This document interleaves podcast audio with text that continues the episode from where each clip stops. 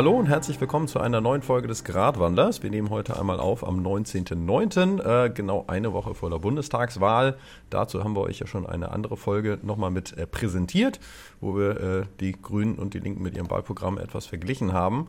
Und wenn man sich die Klimageschichte etwas anguckt, dann sieht man ja Fridays for Future, die regelmäßig fordern, dass sich äh, die Regierung zu etwas klareren Zielen bekennt ähm, und sagt, aber die Regierung soll selbst entscheiden, wie das Ganze eigentlich umgesetzt wird.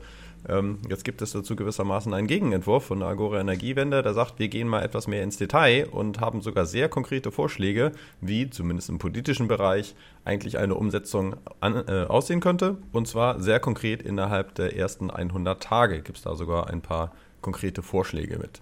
Ähm, der Gradwandler-Podcast sind wie bekanntermaßen normalerweise auch äh, einerseits ich, Felix, den Lukas. Moin. Und dann haben wir noch den Nils mit dabei. Moin. Genau, ja, moin. Sehr schön norddeutsch, äh, passt auch zu jeder Tageszeit. Dementsprechend, egal wann ihr hört, seid ihr herzlich willkommen. Ich passe mich an. Also irgendwie kriege ich hier von euch beiden immer nur ein Moin zu hören. Deswegen, keine Ahnung, Gruppenzwang und so ist dann immer ein Moin. Siehst du, das ist ein effizienter Gruß. Man muss nicht auf die Uhr gucken. Gibt, aber Moje, keine Ahnung. Gemäue oder sowas sagt man hier, glaube ich, im, sagen die alten Leute. Oh, und ich dachte Gude. Lebe ich zehn Jahre in Hessen und habe es nicht mitbekommen. Na, also ansonsten. Dass das äquivalent ist. Ansonsten wollen wir halt auch gucken, vielleicht, dass ihr ein bisschen was von uns mitkriegt und nicht nur unsere Themen. Deswegen haben wir gesagt, machen wir ein bisschen eine neue Sektion. Und zwar nehmen wir doch mal gerne äh, unser aktueller What the fuck und vielleicht irgendwie coolsten, coolsten Nachhaltigkeitsmoment, was sich so ein bisschen mit ergeben hat. Probieren wir es einfach mal aus. Ähm, und an der Stelle kann ich auch einfach mal anfangen. Äh, What the fuck-Moment dachte ich mir gerade, jetzt neue Studie, irgendwie wir steuern sehr solide auf 2,7 Grad äh, Erderhitzung zu.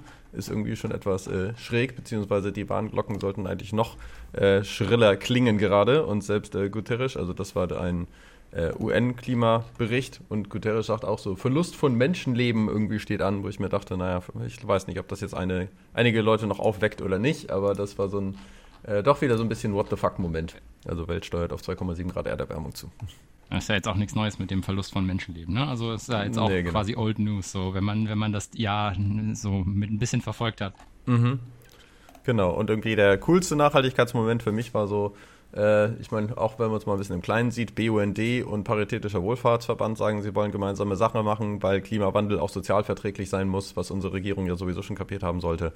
Ähm, aber da die, dass die dementsprechend auch sagen, dann wollen sie ein ganzheitliches Konzept von ihrer Seite aus äh, erzielen. Und das war ja auch, was wir letztes Mal ein bisschen angesprochen hatten. Äh, bei Klimawandel ist vor allem auch eine soziale äh, Verantwortung oder Sache, wo gehandelt werden muss. Und da geht es voran. Ich habe leider keinen coolen Nachhaltigkeitsmoment. Äh, man kennt mich hier vielleicht auch eher als jemand, der die negativen Sachen anspricht. Mhm. Ich habe einen äh, recht furchtbaren What the fuck-Moment. Das ist nicht genau diese Woche rausgekommen. Ich habe es jetzt diese Woche gemerkt. Der östliche Amazon ist keine Carbon, also keine Kohlenstoffsenke mehr. Es ist jetzt eine Kohlenstoffquelle, also eine CO2-Quelle. Äh, insofern passt der Begriff grüne Lunge nicht mehr ganz. Äh, vielleicht eher grüner Auspuff. Grüne Raucherlunge. Nur für die Leute, die noch nicht genug Albträume haben heute Nacht. Hm. Also wer sich nochmal mit Brasilien beschäftigen Das heißt, möchte. das wäre dann, das dann auch ein gerissener Tipping Point sozusagen, wenn das jetzt äh, ja anfängt, sich selbst zu verstärken. Äh, ja, also schon. Also schon sehr. Der, Drift nicht, äh, der Trend geht jetzt in die andere Richtung sozusagen. Hm. Genau, das System stabilisiert sich wahrscheinlich nicht von alleine. Jetzt, wo es. Äh, also, ich meine, es nimmt immer noch äh, CO2 auf, aber inzwischen ist es so, dass halt mehr CO2 ausgestoßen wird als aufgenommen. Qualifiziert sich für die Kategorie. Meiner ist relativ langweilig, weil ich glaube, das haben mittlerweile in unserer Blase so ziemlich alle mitbekommen und das wäre tatsächlich. Also, naja, es ist eine Kombination aus verschiedenen Sachen. Es ist dadurch, dass ich mir selbst äh, diesen Zwang antue, irgendwie dieses ganze Wahlkampfarena und äh, Hasse nicht gesehen antue, so wirklich zu verstehen, warum die verschiedenen Kandidaten so ankommen, wie sie ankommen. Weil, also ich habe jetzt wirklich, glaube ich, verstanden, dass Scholz tatsächlich so gut ankommt, also ist ja jetzt klar, ne? Also er ist, er ist jetzt im, im Long Game, ist er jetzt halt, Leute checken, Merkel, Merkel kommt weg. Äh, oder ist definitiv im Abgang. Haben. Und ähm, sie wollen irgendjemand, der halt so merkelig ist wie möglich. Und das Problem ist, dass der Einzige, den man abkäuft, dass er versucht, also ist halt Scholz, ne? Weil ich glaube, der ist tatsächlich so. Kann man, kann man, also der ist tatsächlich diese, die, so wie er im Fernsehen ist, so ist er, glaube ich, tatsächlich. Also der ist halt so ein tiefenentspannter äh, Relativ Relativierungsmaster. Äh, Aber der, der, um auf den What the fuck zu kommen, ist an dieses äh, zu, wirklich zu realisieren, wie die Leute, die drei wirklich sind. Also was so ein bisschen durchschimmert. Also bei, bei Laschet fand ich halt extrem krass, wie er mit den Kindern geredet hat. Ich hatte das Gefühl, dass er überhaupt nicht in der Lage ist, mit Kindern zu reden. Also bei diesem, ich glaube, Late Night Berlin war es, ähm, da hat man ihn ja zusammen mit zwei, äh, ich denke mal so irgendwas 10- bis 15-Jährigen, sowas um den Dreh, oder eher jünger wahrscheinlich, ne? Zusammengesetzt, die ihn dann gefragt haben, warum das denn mit dem Hum Humvee so gelaufen ist, wie es gelaufen ist. Und äh, das war, also der Cringe ist, der war extrem. Ähm, aber ich finde, was halt aus ihm rausgescheint hat, äh, schien, ähm, war auf jeden Fall seine Unfähigkeit, mit Kindern zu reden. Und dann habe ich mich doch gefragt, ja gut, er ist doch Vater.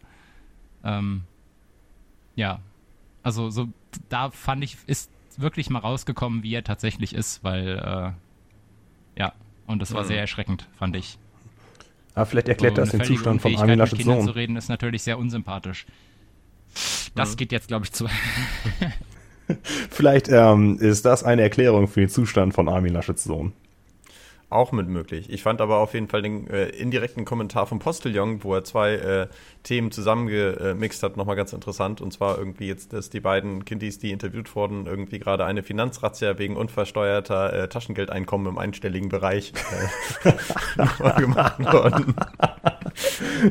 Ist die auch, auch, kommt die auch aus Osnabrück, die Anzeige? äh, Postillon weiß ich nicht, aber wo ich mir dachte, das ist eine schöne Verquickung von zwei Themen. Das kann man nicht einer auf den Punkt bringen. Ja. So. Genau.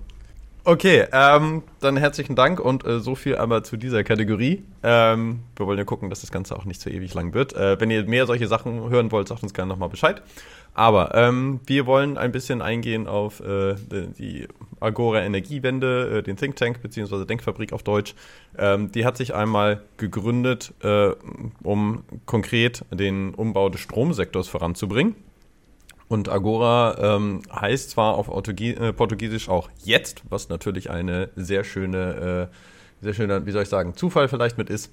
Aber ähm, es bezeichnet eigentlich auch den Marktplatz, das Forum, ähm, auf dem im, Griechen, im alten Griechenland viele äh, Gespräche stattgefunden haben und dementsprechend eine Einladung zur Diskussion ähm, und zur, ja, also Marktplatz, ne? nicht im Sinne von FDP, der Marktplatz regelt das schon, sondern äh, lass uns doch mal miteinander reden und dann gucken, was dabei rauskommen kann. Ähm, genau. Und wie gesagt, hat sie sich etwas mehr auf den Strom fokussiert. Das merkt man auch in dem Paper, was sie hier geschrieben haben, in dem 22 Eckpunkte für die ersten 100 Tage der neuen Bundesregierung Regierung drin sind, aber äh, beschränkt sich bei Weitem nicht nur auf den Strom.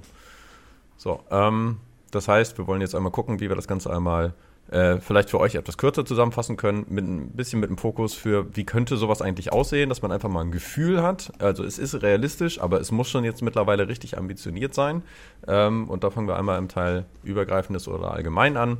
Also irgendwie, äh, ne, einfach zur Info, 100 Tage, Merkel hat 5840 Tage gehabt, also 1,71 Prozent dieser Zeit. Ähm, ganz grob, ja, da äh, kann man gewissermaßen auf die Schnelle mal eben was machen, vielleicht.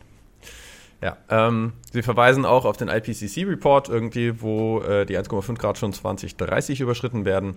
Ähm, und die Politik hat an einigen Stellen ehrgeizige Ziele, aber äh, sagen nicht, wie sie das Ganze mit umsetzen wollen. Diese Lücke will dieses Paper mit schließen und daran wird sich die Regierung wahrscheinlich auch mit messen lassen müssen, ähm, wie viel sie wirklich getan hat äh, und wo man hinterher gesagt hat, ja, wir wussten ja nicht und so weiter, aber hier sieht man was konkret davon. Ähm, dieses Paper zielt auch auf äh, netto 0 bis 2045 ab aber hat äh, nochmal gesagt, okay, von dem, was bisher an Ambitionen und so weiter läuft, müssen wir bis 2030 schon wesentlich ambitionierter sein. Die letzten Ausläufer haben wir dann noch bis 2045, aber ähm, wir müssen halt gucken, dass wir auf jeden Fall jetzt sehr schnell irgendwie ja, Fahrt aufnehmen mit diesem Plan. Ähm, und ich habe immer im Kopf irgendwie die, äh, die Industrie braucht nicht an allen Stellen immer sämtliche Geschenke und ähnliches, sondern sie braucht vor allem Planungssicherheit ähm, worauf sie sich dann mit einstellen kann. Und das würde dieses Paper zum Beispiel nochmal mitgeben. Ähm, ja, gucken wir einfach mal. Und zwar gibt es äh, ein, zwar ein paar Punkte, die im größeren Bereich, sag ich mal, vor allem mit drin sind. Ähm, also auf der einen Seite vor allem 22 Gesetze und Verordnungen, also konkret im politischen Bereich, weniger Baumaßnahmen, äh, konkrete Baumaßnahmen ähm, aber auch Investitionen und Investitionsbudgets sollten etwas erhöht werden, damit das Ganze unter anderem nicht äh, sozial unverträglich wird. Ähm, auch die Aufstellung eines Klimahaushaltes, ähm, in dem gemessen wird, wie äh, machen wir eigentlich Fortschritte, also sowohl CO2-Budgets, die gewissermaßen verwaltet, gem äh, gemessen werden und so weiter und attribuiert werden pro Abteilung, aber auch finanziell, dass man sagt, ähm, da ist direkt etwas mit dran gekoppelt und wir haben Investitionen, die wir zielgerichtet äh, nehmen wollen und ein separates Budget dafür mit haben. Ähm, und durch Sanktionen könnte der ja auch wieder aufgefüllt werden, zum Beispiel. Ähm, das führt so ein bisschen zum, zum vierten Punkt. Grün muss äh, günstiger werden und auch wirtschaftlich attraktiv, damit äh, auch im Sinne der FDP irgendwann der Markt das mal von ganz alleine regelt. Ähm, aber damit äh, vor allem auch zum Beispiel Umbauten von Häusern äh, für sozial schwächere Familien mit tragbar werden und dementsprechend äh, das Ganze sich irgendwann, ja, wenn es einmal Fahrt aufgenommen hat, von selbst immer weiter beschleunigt, weil es dann No-Brainer und ein Selbstläufer wird. Ähm, um dieses Budget zusammenzukriegen, wird, äh, ist der Plan, viel an Subventionen, die bisher in die falsche Richtung gehen, ähm, einmal mit zu streichen. Dabei äh, nennen sie Subventionen von ungefähr 30 Milliarden pro Jahr, ähm, die wir an vielen Stellen äh, mit kürzeren, kürzen könnten. Und äh, dieser Klimahaushalt würde ungefähr 30 Milliarden betragen. Das heißt, wir hätten sogar gewissermaßen noch 20 Milliarden übrig. Das heißt, finanzierbar wäre das Ganze eigentlich sogar. Ähm, und wenn man an solche Sachen wie Bausektor oder sonst was denkt, ähm, wir sollen gucken, dass die äh, Weichen an einigen Stellen jetzt gestellt werden, weil wenn man jetzt ein Gebäude baut, dann fasst man das in 20 Jahren irgendwie nicht nochmal wieder an. Ähm, und auch bei Umbauten und ähnlichem, dementsprechend die Zeit läuft damit davon. Ähm, sehr interessant finde ich auch den Punkt von Schattenpreisen. Also, dass man sagt, wenn eine Wirtschaftlichkeitsanalyse oder eine Impact-Analyse von der Regierung gemacht wird, ähm, dass man immer einen CO2-Preis finanziell einmal mit einrechnet. Ähm, das ist bisher hier der Plan für die Bundesregierung von 195 Euro pro Tonne, was ja um einiges höher ist als das, was äh, aktuell gemacht wird, was aber ungefähr ähnlich ist, glaube ich, mit dem, was auch äh, in England geplant und angesetzt wird, wo die dann auch sagen, ähm, also da steht schon ein konkreter Vorschlag im Parlament, der steht hier zur Abstimmung, ähm, hier müsste der überhaupt erstmal eingebracht werden. Ähm, aber sie fordern das nicht nur für die Regierung, sondern auch für große Unternehmen, äh, also die etwas größere Tragweite haben, dass die sämtliche Sachen somit begründen müssen.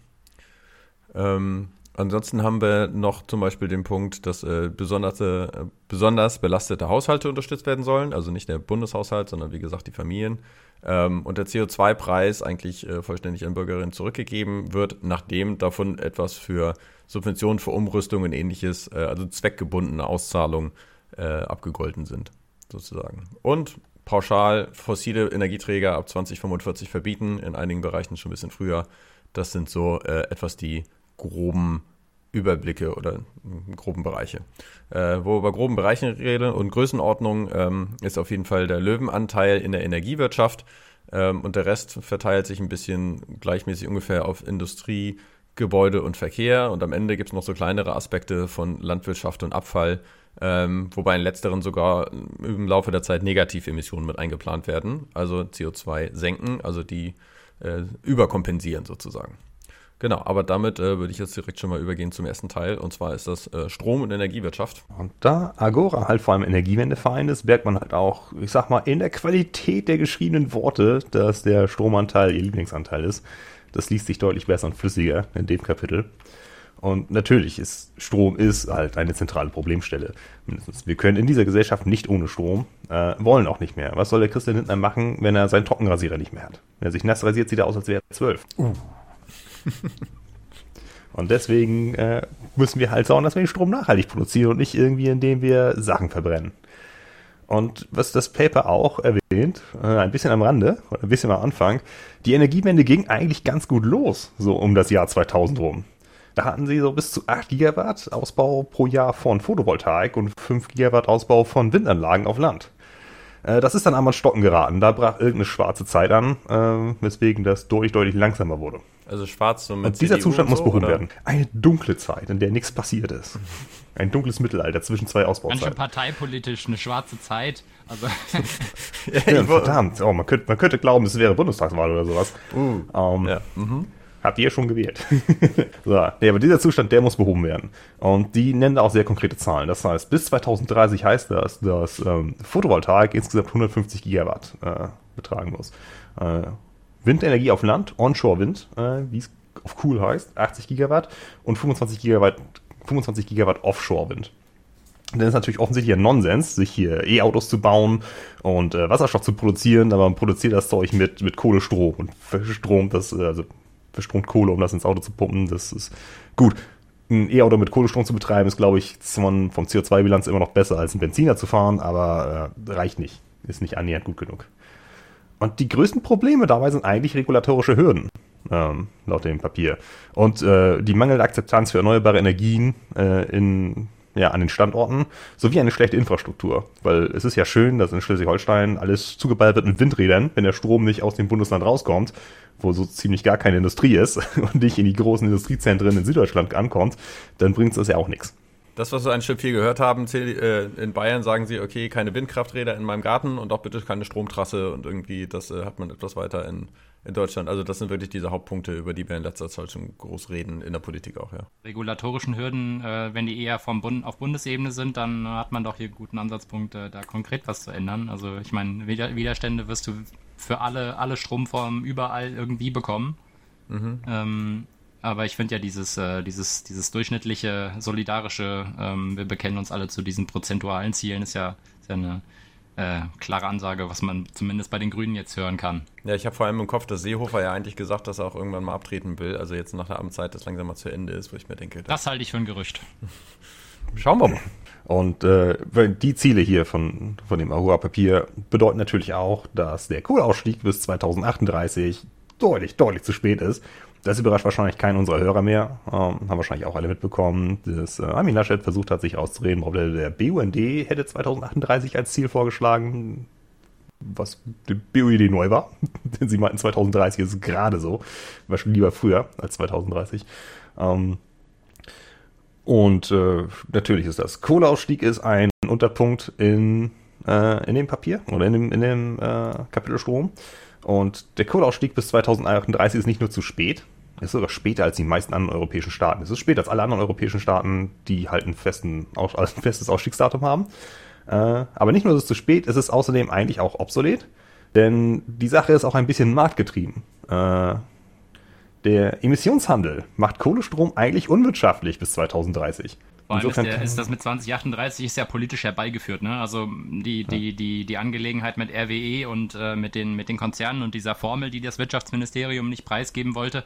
Also eigentlich waren ja die meisten Betreiber schon darauf eingestellt, sich äh, früher daraus zu ziehen. Und man hat ja eigentlich mit diesem, mit diesem Zukunftsdatum, was man dann nochmal, man hat es im Grunde künstlich verlängert, über einen Zeitpunkt hinaus, den eigentlich keiner wollte. Oder über einen Zeitpunkt hinaus, der schon, der schon mehr oder weniger feststand. Das heißt, es ist, also man sieht, mhm. da wird wieder, wird wieder so ein bisschen äh, Nekromantie betrieben. Ja. Äh, also wirklich auch ein Zeitraum aus, ähm, mehr als es dann tatsächlich werden wird. Weil nach der Prognose des Papers wird 2030 eh niemand mehr Kohlestrom produzieren, weil es sich wirtschaftlich nicht lohnt. Also der Markt Was ein Problem ist, wenn man nicht auf einen Kohleausstieg ja, es ist ein bisschen traurig, dass, dass, der, dass die unsichtbare Hand des Marktes im Moment mehr gegen den Klimawandel macht als unsere Bundesregierung. Äh, erschreckt, erschreckt mich auch ein bisschen. Die gehören ähm, mal unsichtbar abgewatscht, ja. das ist natürlich besser, ähm, sich dann auf ein Klima, also äh, auf einen Kohleausstieg, auf, äh, auf einen Kohleausstieg im Jahr 2030 vorzubereiten, anstatt zu sagen, okay, wir, wir haben noch acht Jahre länger Zeit und dann wird man plötzlich daran überrascht, dass einfach kein Kohlestrom mehr produziert wird, weil niemand mehr will. Insofern ist es äh, das einzige Ziel, das in dem Papier vorges äh, vorgestellt wird, den Kohleausstieg auf 2030 vorzuziehen. Und dafür müssen halt ein paar Gesetze eingepasst werden, halt das Kohleausstiegsgesetz. Äh, sie wollen auch einen CO2-Mindestpreis einführen. Ähm, wenn die Preise im Emissionshandel in Europa halt zu tief fallen, dann wird durch diesen Mindestpreis dieser, dieser CO2-Preis abgesichert. Also der fällt halt in Deutschland nicht unter diesen Wert. Das macht man mit so einer Art von extra Primärenergiesteuer für Öl, Kohle, Gas, äh, die genau diese Differenz ausgleicht. Und ja, es gibt noch so ein paar Änderungen im Strommarktdesign, Reserven und äh, den Reserven, die sie dort vorschlagen. Das ist einfach nur, um die Versorgungssicherheit sicherzustellen. Und das ist da. Und dann sind wir die Kohle endlich los. Andere große Teil natürlich, wenn wir hier, es ist, es ist Deutschland, ähm, und gerade hier oben in Norddeutschland kennen wir das viel, Onshore-Windenergie. Also die Windräder, die coolen, die äh, Holsteiner Skyline. Ähm, da brauchen wir einen funktionierenden Zubau. Das heißt konkret, 5 Gigawatt pro Jahr bis 2030. Das ist dreimal so viel, wie jetzt ausgebaut wird im Jahr. Und nach 2030 dann 8 Gigawatt jährlich, damit wir auf eine äh, ja, funktionierende Menge an Windenergie kommen, mit der wir auch unsere Industrie und unsere privaten Haushalte versorgen können. Die brauchen natürlich Flächen. Flächen müssen bereitgestellt werden. Das ist kein Problem, man weist eine Fläche aus, äh, eine, die gut funktioniert, da ist viel Wind und da machen die nicht irgendwie Fledermäuse kaputt. Äh, und im Moment funktioniert es nicht gut, weil es sehr viele behördliche Hürden gibt und die Genehmigungsverfahren einfach unklar sind, lange dauern und ja, es gibt immer so einen Haufen komischer, grummeliger alter Leute in den Stand und die sagen, ja moin, hier kann ich Windräder, die machen uns Kopfschmerzen und Krebs und Corona. Natürlich willkommene, willkommene Hürden, die, die Laschet, also diese, diese, diese, diese Aussage, dass da, das sind, gibt viele, zu viele Regulatorien, das passt natürlich der, der, äh, der einer bestimmten politischen Ecke ganz besonders gut, weil das, naja, da kann man noch weiter äh, staatlich abbauen und noch weiter Bürokratie, die ist ja das Problem, die muss ja weg. Und äh, das, das ist ja, also das sind Sachen, die so ein bisschen wahr sind äh, oder die wahrscheinlich ein großer Teil davon von der Wahrheit sind, aber die natürlich, wenn man sich nur darauf fokussiert, äh, ja, ähm, ja. Ich gehe aber nicht also, davon ne? aus, dass diese Partei den Bundeskanzler stellen wird. Schauen wir mal, was die Wahl ist. Grinsen nur in die Kamera. wir haben alle ein bisschen sehr viel Grinsen heute im Gesicht, ja. Hm, vielleicht hört man das auch. Ja. Das ist zum Teil Geigenhumor. Nee, Genehmigungsverfahren vereinfachen ist eine Sache. Eine andere Sache ist natürlich, dass man da eine Akzeptanz in der Bevölkerung schaffen muss. Vor allem die, die daneben wohnen. Das geht aber eigentlich mit einem sehr leichten Trick. Äh, nämlich indem man die äh, Kommunen am Standort am Reibach beteiligt. Weil sobald man damit Geld macht, ist plötzlich dieses Geräusch, was vor einem Kopfschmerzen gemacht hat, ist plötzlich Musik in den eigenen Ohren. Da haben auch äh, einige Gegenden in den USA, wo sich viele Windräder aufgebaut haben, auch Widerstand in der Bevölkerung hatten, haben da sehr gute Erfahrungen mit. Äh, plötzlich mögen die Leute das Geräusch. ganz, mhm. ganz plötzlich. Also das ist. Äh also ich dazu, ich habe letztes Jahr in Dänemark Urlaub gemacht und da haben wir tatsächlich auch, äh, also Camping und wir haben direkt neben dem Windrad geschlafen. Also das war circa, also im Zelt, es war circa 200 Meter weit weg und man hat es schon gehört, aber nach dem ersten Tag hast du es einfach nicht mehr gehört. Also diese, ich, es gibt ja diesen Nocebo-Effekt, also ähm, wenn ich jetzt nicht ganz äh, falsch zitiere, ähm, die Einbildung von, von, von Effekten ohne einen, äh, vielleicht sollten wir das nochmal nachrecherchieren, aber ich, also meiner Meinung nach äh, ist das mit den, mit den psychischen Faktoren von Windrädern so eine Sache. Also ich äh, kann es jetzt selbst nicht berichten, also ja, glaube, da sollte man vielleicht nochmal. Also Placebo kenne ich als, äh, man glaubt an etwas und deswegen wirkt es. Und Nocebo wäre, selbst wenn ein medizinisches Ding da ist, dadurch, dass man sich ganz fest einbildet, dass es eigentlich gar nichts bringt, äh, hat man gar keinen Effekt oder negiert man den Effekt. Oder macht man ihn halt ja. Ja. geringer. Oder einen negativen Effekt dadurch, dass man ähm, einen bestimmten Reiz erfährt. Also einen, einen der da psychisch wirkt.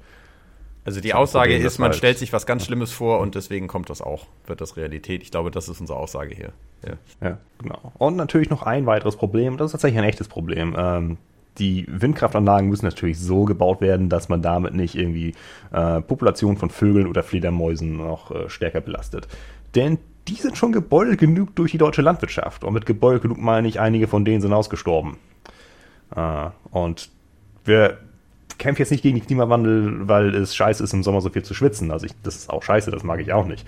Aber es geht ja hier darum, Ökosystemkollaps zu verhindern. Und wenn wir halt äh, möglicherweise ein paar Schlüsselspezies ausrotten durch Windkraft, haben wir auch nicht wirklich was gewonnen. Das ist wie ein Fallschirm, der so viele Scherkräfte auf den Körper wirkt, an dem angebunden ist, dass man stirbt, wenn man ihn einsetzt. Äh, funktioniert halt auch nicht. Nö, insofern ist äh, bei äh, in dem Papier das, das Ziel halt, dass man hier einen schnellen Start des Ausbaus bekommt, indem man halt die Flächen bereitstellt und die Genehmigungsverfahren beschleunigt. Man macht eine klare Ab äh, Regelung, damit man hier Klima- und Artenschutz abwägen kann. Und man verbessert die Akzeptanz durch Teilhabe an den Standortgemeinden. So geben sie halt an, welche Gesetze genau notwendig sind dafür. Das ist das Erneuerbare Energiengesetz und sie wollen auch ein Windenergie an Landgesetz. Und äh, das Erneuerbare Energiegesetz wird auch entsprechend geändert, damit die Kommunen daran beteiligt werden. Das letzte Problem wären ein paar Standortkonflikte mit der Flugnavigation und der Bundeswehr, aber die kann man lösen, indem man halt der Flugnavigation und der Bundeswehr sagt, hier müsst ihr ein bisschen zurückstehen, damit ihr Strom habt. Ja. Und selbst die Bundeswehr braucht Strom. Insofern sollten sie das akzeptieren. Ja, klingt doch alles schon mal geil. Also, ne, Let's Fetz sprach der Rabe und äh, flog ins Windrad oder so. Äh, so ein bisschen. Also, man muss es einfach nur tun, ist was, was ich hier aus dem Paper rausbekommen habe. Es ist nicht so, als wüsste man nicht wie, es ist auch nicht so, als hätte man nicht die Möglichkeiten dazu. Man muss es halt einfach nur tun. das ist eigentlich so. Immer noch am Ende ist es, ist es, ist es sozusagen, das ist der absolut minimale Start, den es bräuchte. Also, am Ende sind da nochmal ganz andere Hürden. Also es ist auf politischer Ebene immer leichter zu blockieren als durchzusetzen. Deswegen, äh, ja, das ist eigentlich was, was sich, wo sich nicht nur die Bundesregierung zu bekennen muss, sondern halt, ne, also das ist, das ist ja das Schöne an dem Papier. Es ist mehrheitsfähig. Also da ist jetzt nichts drin, wo, wo Leute klar sagen, nein, nein, nein, nein, nein. Oder könnten auf politischer Ebene. Das heißt, naja, Zug auf dieses Papier ist einfach. Ja, sie könnten wahrscheinlich sagen, irgendwie äh, CO2-Preis 195 Euro pro Tonne irgendwie, aber unsere Wirtschaft aber äh, auch an anderen Stellen irgendwie. Ja, aber das ist ja nicht sofort, ne? Also, das ist ja, steigt ja auch dort. Ja, aber ansonsten irgendwie eine Einschränkungen führen öfters mal zu mehr Kreativität. Dementsprechend äh, kann man da auch Stück für Stück gucken. Onshore-Wind ist eine Sache, Offshore-Wind ist die andere. Offshore-Wind sind äh, Windenergieanlagen auf dem Meer, äh, ist ein bisschen teurer, ist aber im Preis ist auch gesunken in den letzten Jahren und ist extrem versorgungssicher. Also das Argument, was ist, wenn der Wind nicht weht, jeder, der mal mit einer Fähre unterwegs war nach Skandinavien oder sowas, oder einfach mal über Nordsee rausgetuckert ist, der weiß, was soll das heißen, wenn der Wind auf dem Meer nicht weht. Stell dich da mal an Deck. Trag entweder, sehr leichte Schuhe, falls du umgeweht wirst, dann kannst du noch schwimmen, oder trag sehr feste Schuhe, dass du nicht umgeweht wirst. Das ist mein Tipp dazu. Ähm, ja, und da ist halt, äh, das zentrale Problem ist, sind da eigentlich nur die Flächennutzungskonflikte mit der, mit der Schifffahrt, mit der Rohstoffgewinnung und schon wieder die Bundeswehr. Und die Lösung ist da auch wieder dieselbe. Man muss halt einfach da diesen Parteien sagen, wollt ihr Strom oder wollt ihr keinen Strom? Hm. Jo, und das ist dann auch fertig. Ansonsten muss man nur noch dafür sorgen, dass ein ausreichender Netzausbau gebaut wird, weil es bringt auch nichts, wenn die Windräder da stehen und der Strom kommt irgendwo an. Daher schneller Netzausbau, äh, gute Flächennutzungspläne und was wir auch verschlagen, Kooperation mit den Niederlanden und Dänemark in gemeinsamen Wirtschaftszonen. Weil wenn die Dänen da schon viele Offshore-Windräder stehen haben, können wir eigentlich auch welche hinstellen und dann kann man dann diese Fläche eigentlich doppelt nutzen. Und dann kann die Bundeswehr auch noch irgendwo mit der Marine langfahren oder was auch immer die vorhaben mit dem Meer. Ja, also wir haben ja schon mal ein bisschen über gute Energienetze gesprochen, irgendwie, die weltweit irgendwie sich ausstrecken könnten in der Folge mit Nils Handler. Ansonsten würde ich sagen, grundsätzlich äh, CDU-Verbotspolitik irgendwie, äh, was sie gerade den Grünen vorwerfen, ne, das haben sie selbst jetzt irgendwie im Energiebereich irgendwie an vielen Stellen vorangebracht. Äh, da könnte man mal ein bisschen die Züge lockerer lassen. Ja, schon irgendwie, ja, ein bisschen, ein bisschen Bürokratieabbau ein bisschen da mal die Wirtschaft walten lassen. Ist ja nicht so, als gibt es kein Interesse daran, eine Windenergiewirtschaft in Norddeutschland aufzubauen. Mhm. Ja. Okay. Ich meine, die, äh, die, die Industrie scheint sehr interessiert an Annalena Baerbock und den Grünen zu sein, wenn man Umfragen glaubt. Und äh, die hat ja jetzt jüngst in, ich weiß nicht, ich glaube ihrem Klartext äh, tatsächlich gesagt, jedes Verbot ist auch eine, äh, kann auch ein, keine Innovation fördern oder sowas in die Richtung. Ne? Also hat sie ja ziemlich direkt so gesagt. Also wenn so jemand von äh, sein Ja von der Industrie bekommt, dann scheint es ja so eine gewisse, ein gewisses Wollen, ein Wille zumindest für mhm. Planungssicherheit zu geben und auch äh, ja, mhm. Regulationen, ne? ein wenig, ja. Ich meine, die Sache muss reguliert werden, aber man kann da, also man kann da deutlich Hürden abbauen. Man kann die Sache so regulieren, dass es flutscht und nicht nur, dass es stockt. Ja, letzter Punkt, was den Strom angeht, Solarenergie. Ähm, Solarenergie haben wir bisher 54 Gigawatt und wir brauchen 150 Gigawatt. Ähm, dafür braucht man allerdings Fläche. Und das ist tatsächlich ein Problem, weil Windräder nehmen nicht so viel Fläche weg und man kann eigentlich so das, man kann es irgendwo auf dem Rapsacker stellen oder sowas und kann den Rapsacker noch benutzen für Raps. Ähm, aber Solar, Solarenergie für, also blockiert die Fläche halt einfach, weil dann kommt keine Sonne mehr drauf, da wächst nichts mehr. Insofern sollte man am besten bereits versiegelte Fläche nehmen, also Städte. Vor allem Hausdächer. Oder sowas. Weil im Moment liegen Hausdächer nur doof rum. Den Platz nutzt ja gerade keiner, oder? Tont jemand auf dem Hausdach? Ist jemand wie so ein Zombie von den Wikingers, der sich auf das Hausdach setzt und rumschreit oder sowas? Nee. Naja, also das ist, und da ist natürlich auch wieder das Problem, sind rechtliche Hürden. Und wie bei Wind, wenn die Standortgemeinden irgendwie keinen Bock haben, dass sie da einen Solarpark oder sowas auf ihrer Stadt haben, dann muss man sie am Reibach beteiligen und dann haben sie plötzlich Bock drauf. Das heißt, der Zubau muss erhöht werden. Zuerst äh, auf 10 Gigawatt pro Jahr und dann 15 Gigawatt pro Jahr. Und man muss natürlich den Flächenverbrauch minimieren. Insofern gibt es eine Solarpflicht für Neudächer und für Sanierung. Wenn irgendwo ein neues Haus gebaut wird, kommt eine Solaranlage drauf. Wenn irgendwo ein Dach saniert wird, kommt eine Solaranlage drauf. Wenn er einen Parkplatz baut, kommt eine Solaranlage drauf. Fertig ist, keine Belastung der Ökosysteme. Es wird nichts versiegelt, was nicht schon versiegelt ist. Ja, dann sind halt Sachen, Ausschreibevolumen muss erhöht werden. Es gibt halt Volleinspeisetarife, wenn man über Eigenbedarf produziert mit seiner Solaranlage auf dem Dach. Und dann sind da noch steuerrechtliche Vorschläge. Damit halt einfach Photovoltaik kein steuerliches Risiko mehr ist. Weil im Moment ist es so, dass Photovoltaikanlagen, wenn man selber eine betreiben will, dann kann es sein, dass wenn man einspeist, man damit Geldverlust macht. Obwohl man Strom in das System reinbringt. Hm. Das ist gerade ein ganz, ganz bescheuertes Ding, was Peter Altbacken da hinbekommen hat äh, im letzten Jahr. Das muss so umgebaut werden, dass es sich lohnt, Strom einzuspeisen, wenn der Solarstrom ist. Ja, und dann ist es das. Wieder eine Anpassung des Erneuerbaren Energiengesetzes. Der ganze Strom muss irgendwo ankommen. Insofern ist Netzausbau und Netzumbau ganz wichtig. Ja, im äh, Hamburger Gesetz, also die haben ja schon versucht, an verschiedenen Stellen ein bisschen voranzubringen. Ich glaube, für sämtliche öffentliche Gebäude haben sie mittlerweile gesagt, dass irgendwie auch Solar damit drauf sein soll. Ähm, aber haben sich jetzt dagegen entschieden, das gegen auf sämtliche private Neubauten dann auch nochmal mit verpflichtend zu machen und zu fordern. Ähm, das ist äh, aktuell natürlich ein bisschen schade. Wäre schön, wenn das auch im Zweifelsfall durch mehr Förderung mit unterstrichen würde. Aber da haben äh, SPD und Grüne in Hamburg sogar die Chance schon für gehabt das einmal mit einzuführen. Schade, dass sie nicht ergriffen wurde. Ja, es ist immer, es sind immer diese verpassten Gelegenheiten bei denen. Ja. ja. Letzter Punkt, eigentlich ein kurzer Punkt, ist auch ein sehr offensichtlicher Punkt. Der Strom muss halt auch ankommen. Das heißt, wir brauchen einen Netzausbau und einen Netzumbau von unserem Stromnetz. Und dadurch, dass halt der Strom dann in Norddeutschland in den Windparks produziert wird, allerdings die ganze Industrie in Süddeutschland steht, ist der Transportbedarf natürlich deutlich höher. Ähm, insofern müssen da einfach so ein paar schwerfällige Planungsverfahren beseitigt werden und natürlich irgendwelche rechtlichen Hürden, die da behindern. Und das ist es eigentlich auch. Also, wie gesagt, man muss die Netze halt einfach ausbauen, man muss einfach tun. Äh, wir wissen in Deutschland, wie wir äh, Stromtrassen bauen. Das können wir eigentlich. Ähm, insofern wird das nur im, in den Gesetzen beschlossen, dass wir das auch machen müssen. Und das war es dann auch. Sie sprechen noch von einigen äh, intelligenten Verteilungen und Planungen, aber es ist kein Hexenwerk. Das heißt aber, äh, Atomkraft oder sowas kommt hier jetzt gar nicht drin vor ähm, und wird dementsprechend auch nicht empfohlen oder sowas. Ne? Ich meine, das haben ja ein paar andere Leute immer noch als Brückentechnologie oder sowas äh, gesehen. Aber äh, da sagen die hier auch nicht, dass es notwendig ist, sondern man das mit allen anderen Dingern komplett abdecken kann. Nicht im Mindesten notwendig. Ich mag es eigentlich, dass es nicht mal erwähnt wird, weil Atomkraft ist halt als Brückentechnologie so ungeeignet. Also es ist die ungeeignetste Brückentechnologie, von der ich je gehört habe. Weil ein Atomkraftwerk aufzubauen dauert länger als bis wir halt eigentlich 2030 haben. Das dauert mehr als zehn Jahre, so ein mhm. Ding aufzubauen und in Betrieb zu nehmen.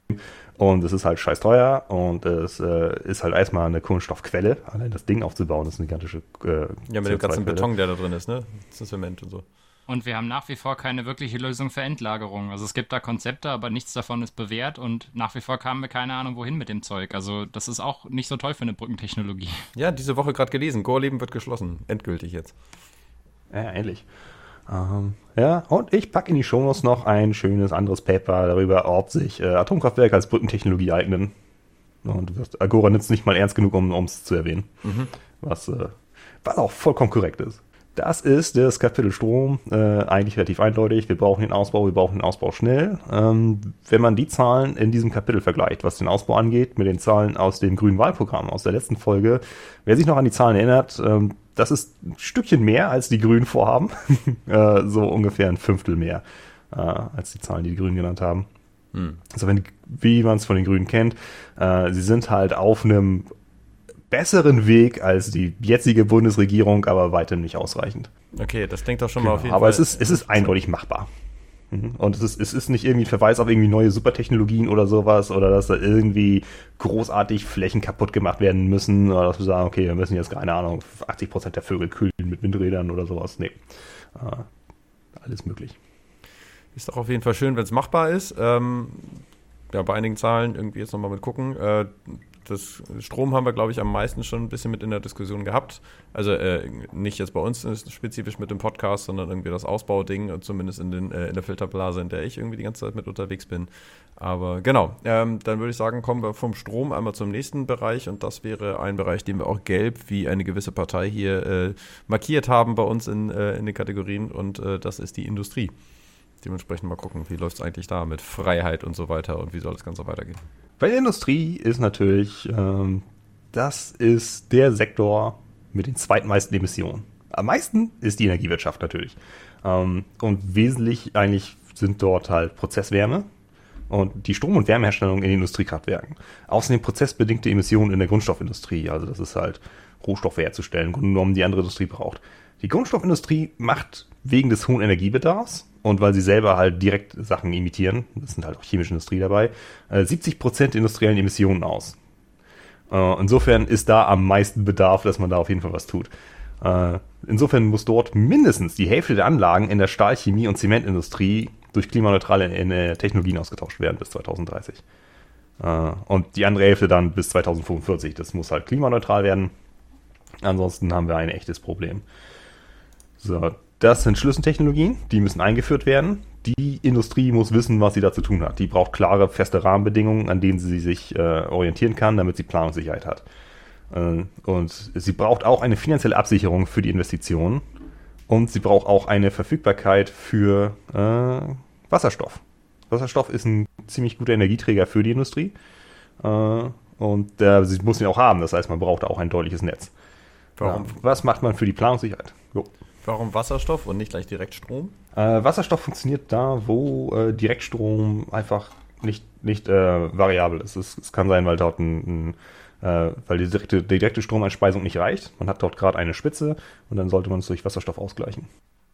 Mhm. Also zu viel Verbrauch. Das Papier geht sogar selber äh, Genau, genau. Das, das Papier geht selber auch auf ein Wasserstoffnetz ein und warum Wasserstoff ein, ein guter Energieträger ist, wenn es nicht reicht mit dem Direkteinspeise, also mit der, mit der Direkteinspeisung durch Strom. Okay, ich, ähm, ich habe im Kopf, dass einige, also man sagt, äh, ich meine, man könnte es europäisch lösen, eine Aluminiumproduktion nach Island verlagern, wo irgendwie mit Geysiren und so weiter der ganze Kram direkt nebendran ist. Äh, ansonsten habe ich im Kopf, dass einige auch sagen, wenn wir was Intensives haben wie ein Rechenzentrum oder sowas, ich meine, Rechenzentrum kann man nach Norddeutschland verlegen, äh, aber ansonsten mhm. auch eigenes äh, Blockheizkraftwerk mit Biomasse oder sowas gibt es auch an einigen Stellen, wo man sagt, dann kann die Industrie das eigentlich sich, sich nochmal selbst versorgen. Aber für alle, die so nicht so weitreichend denken und in Investitionen denken, macht vielleicht dann Wasser Wasserstoff erst nochmal Sinn. Ja, genau. Es gibt, es gibt äh, Prozesse, wo es, schwierig ist. Und das äh, Papier geht auch äh, im Unterpunkt äh, Wasserstoff und Wasserstoffnetz äh, drauf ein. Ähm, das ist der übernächste Punkt. Jetzt kommen erstmal die Klimaschutzverträge für die Planungssicherheit. Ähm, dann ist das die Reihenfolge, wie es auch in dem Papier ist. Im Moment ist es nämlich noch nicht wirtschaftlich, ähm, seine, seine Anlagen auf äh, klimaneutrale Technologie umzustellen die CO2-Minderungskosten liegen über den Preisen für die CO2-Zertifikate im Emissionshandel. Und da gibt es halt, also die Lösung, die das Papier vorschlägt, ist, dass man Klimaschutzverträge einführt, ähm, die äh, da Abhilfe schaffen. Da gibt's ein, damit halt ein breiter und verlässlicher Rahmen geschaffen wird, um, äh, um die Industrie dazu zu bringen, tatsächlich klimaneutral zu produzieren.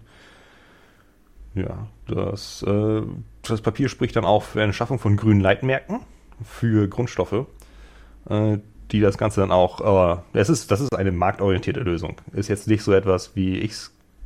Also spricht mich nicht intuitiv an, könnte man sagen. Wundert vielleicht auch niemanden, der schon mal andere Folgen gehört hat von diesem Podcast, aber das ist, was das Papier gerne hätte. Oder zumindest, was es vorschlägt.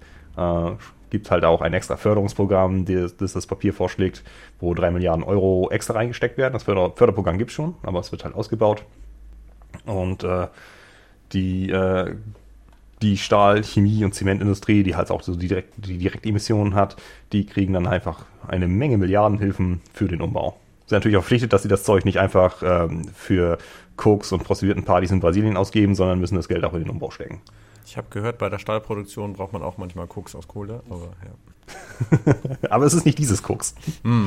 Genau. Wasserstoff hatten wir eben gerade schon erwähnt. Äh, Wasserstoff ist halt ein effizienter und kostengünstiger Energieträger, wenn man nicht direkt Strom nutzen kann. Wenn man direkt Strom nutzen kann, ist direkt Strom nutzen immer besser, aber es funktioniert halt sehr gut als Energiespeicher. Und es gibt diverse Produktionsprozesse in der Stahlindustrie äh, oder auch in der Strom- und Fernwärmeerzeugung, wo die erneuerbaren Energien den Bedarf nicht sofort decken können. Und auch beim Verkehr über weite Strecken, also wenn man jetzt mit einem Schiff unterwegs ist über den Atlantik, da legt man jetzt nicht eine Stromleitung durch den Atlantik. Mhm. Dann nimmt man Wasserstoff. Äh, auch ein Flugzeug funktioniert nicht so gut mit einer Stromleitung dran.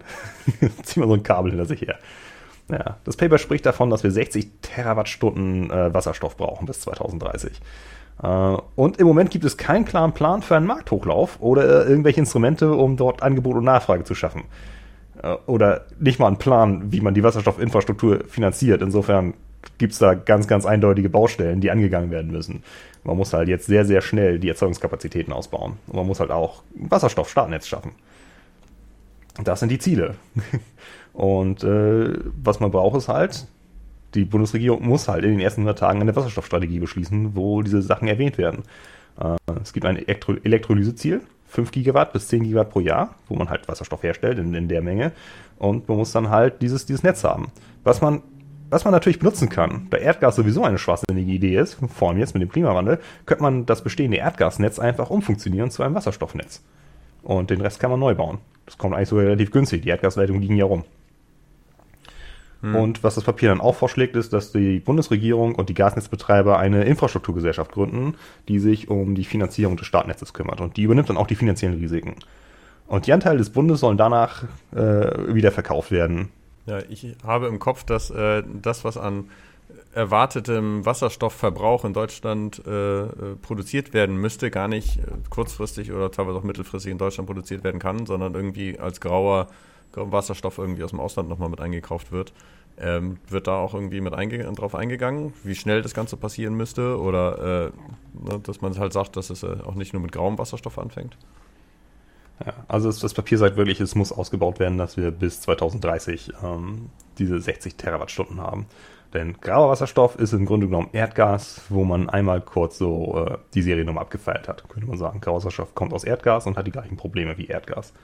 Wir brauchen auf jeden Fall grünen Wasserstoff und äh, das kann man halt über Windanlagen machen. Man kann es halt, wenn man mehr Strom hat, als man gerade ins Netz einspeisen kann, dann nutzt man Wasserstoff als Energiespeicher. Ja. Ein ganz beliebtes Argument gegen die gegen gegen gegen E-Autos oder gegen gegen E-Autos ist ja, dass es hm.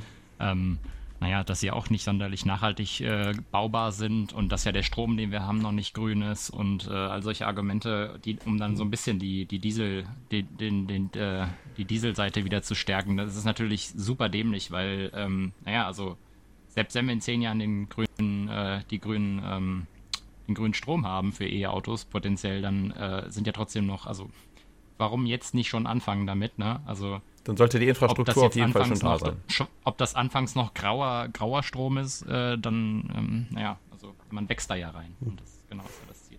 Genau, zu Diesel komme ich nachher noch. Äh, da gibt es was im EU-Bereich mit dazu und ansonsten das andere mit der Verstromung von, äh, von Windenergie, zum Beispiel, wenn der Strom nicht abgeführt werden kann, das nennt man dann Windgas. Ja. Ja, genau. Und letzter Punkt ist eigentlich ein sehr kurz beschreibender Punkt: Klimaschutz und Effizienzinvestitionen. Energieeffizienz ist halt auch eine Sache, wie man CO2-Ausschlüsse mindern kann. Äh, wenn man mehr Energie aus, den gleichen, aus der gleichen Quelle rausbekommt, ist das auch eine gute Sache. Und das, äh, bisher geht die, geht die Entwicklung verkehrt rum. Die deutsche Industrie ist nur mehr und mehr energiebedürftig. Da muss man denen halt gewisse Anreize schaffen, sagt das Papier. Es gibt halt steuerliche Abschreibungen, die leichter gemacht werden für energieeffizientere Technologie und für grüne Technologie. Und es ist halt eigentlich im Grunde genommen es ist so ein bisschen so ein, so ein liberaler Traum, der dort ganz kurz aufgebaut wird. Äh, wenn man effizient ist, dann zahlt man keine Steuern mehr. Eine Verbesserung zum jetzigen Zustand auf jeden Fall. Man zahlt einfach so keine Steuern mehr, solange man Christel hinten ein bisschen Geld zuschustert. Das klingt ja auch schon mal ein bisschen wie eine Idee. Äh, auf jeden Fall da gerade mal herzlichen Dank für den Bereich zur Industrie. Mal gucken, wie sich das Ganze mitentwickelt. Ähm, ansonsten, wenn wir schon von nicht gezahlten Steuergeldern und so weiter, äh, sorry, das war die perfekte Überleitung mit Andy Scheuer, einfach äh, in Richtung Verkehr, irgendwie, wo der unsere Steuergelder bisher immer mit verscheuert hat. Ähm, genau, dementsprechend, äh, Andi Scheuer ist für mich irgendwie ein rotes Tuch, deswegen bei uns auch rot markiert in den Shownotes. Äh, Lukas, möchtest du da äh, den, Druck, den Druck von meinem Kessel nehmen? Hm. Schwierig, weil also ich habe das Gefühl gehabt, dass äh, beim Lesen oder bei der Lektüre das Gefühl gehabt, dass das naja, also Verkehr liest sich so, wir müssen weniger Geld nach Bayern ab, äh, ab, abzweigen, äh, was Verkehr angeht. Also ist tatsächlich, es fängt einfach mal mit äh, schädlichen Subventionen auch einfach an. Also bei dem, äh, also wie bei allen Zielen, bei, bei dem 100-Tage-Sofortprogramm, geht es um konkrete Ziele bis 2030. Das heißt, zehn Jahre ist ein leichterer Zeitraum zu denken für äh, allgemeine Ziele. Und ähm, hier geht es konkret darum, den CO2-Äquivalentausstoß zu halbieren ähm, mit ca. 5% pro Jahr. Größte Faktoren sind hier, was äh, Agoras Konzept angeht, auf jeden Fall ähm, ja, E-Autos und äh, das Mobilitätsverhalten von Menschen zu verändern. Ähm, konkret heißt das mehr Ö äh, öffentlicher Verkehr, Rad und Fuß. Aber der absolute Schwerpunkt liegt äh, laut Papier auf jeden Fall beim E-Auto und bei der Reduktion von schädlichen Subventionen. Ähm, und um dahin zu kommen, das Ziel ist, äh, wie gesagt, die Minderung. Man möchte bis 2030 schrittweise bis zu 14 Millionen neue E-Autos, um dann den äh, letztendlich den, äh, die Neuzulassung von ähm, Verbrennern dann auch komplett äh, zu verbieten. Also oh, oh, oh, oh. Und äh, ganz essentiell ist auch die, äh, den Güterverkehr hierbei, äh, wobei der den, im Anteil auf jeden Fall geringer ist als die E-Autos, den Güterverkehr komplett elektrisch hinzubekommen und jetzt kommt es, mehr Verkehr auf die Schiene zu legen im Allgemeinen Und das meinte ich mit, es liest sich zäh, weil das ist irgendwie, es sind alles so Sachen, die hat man schon mal gesehen oder schon mal gehört und ähm, aus irgendwelchen Gründen äh, tut sich aber all, bei all den Sachen nicht so wirklich was.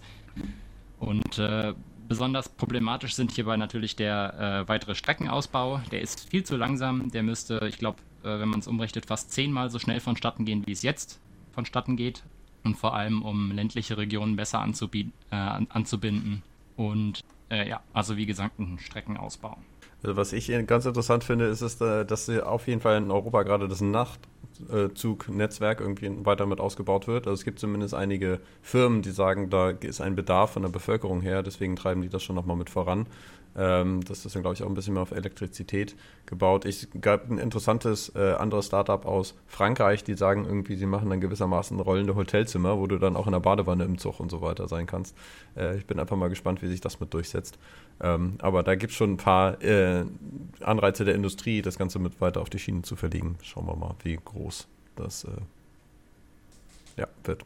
Das, das, hörte sich jetzt eher nach einem Flugtaxi an von der Vision her als äh, von äh, bezahlbarem ÖPNV. Ähm, aber ja, wie gesagt, also weiter die äh, Elektrifizierung von äh, Güterverkehr ausbauen äh, von, oder von Schienenverkehr ausbauen.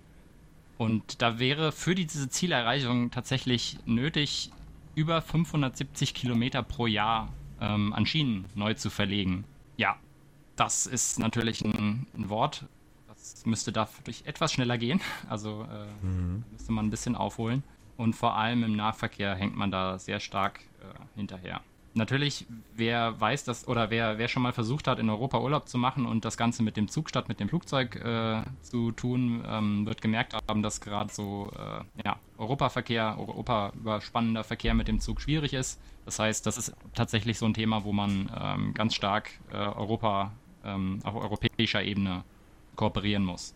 Um das zu erreichen, ist äh, ja, oha, eine äh, Lenkungswirkung über die Kfz-Steuer äh, vor allem bei Neuanmeldungen ab dem Jahr 23. Also es gibt eine gewisse Zeit, um sich darauf einzustellen. Über die Kfz-Steuer wird das wieder reingeholt.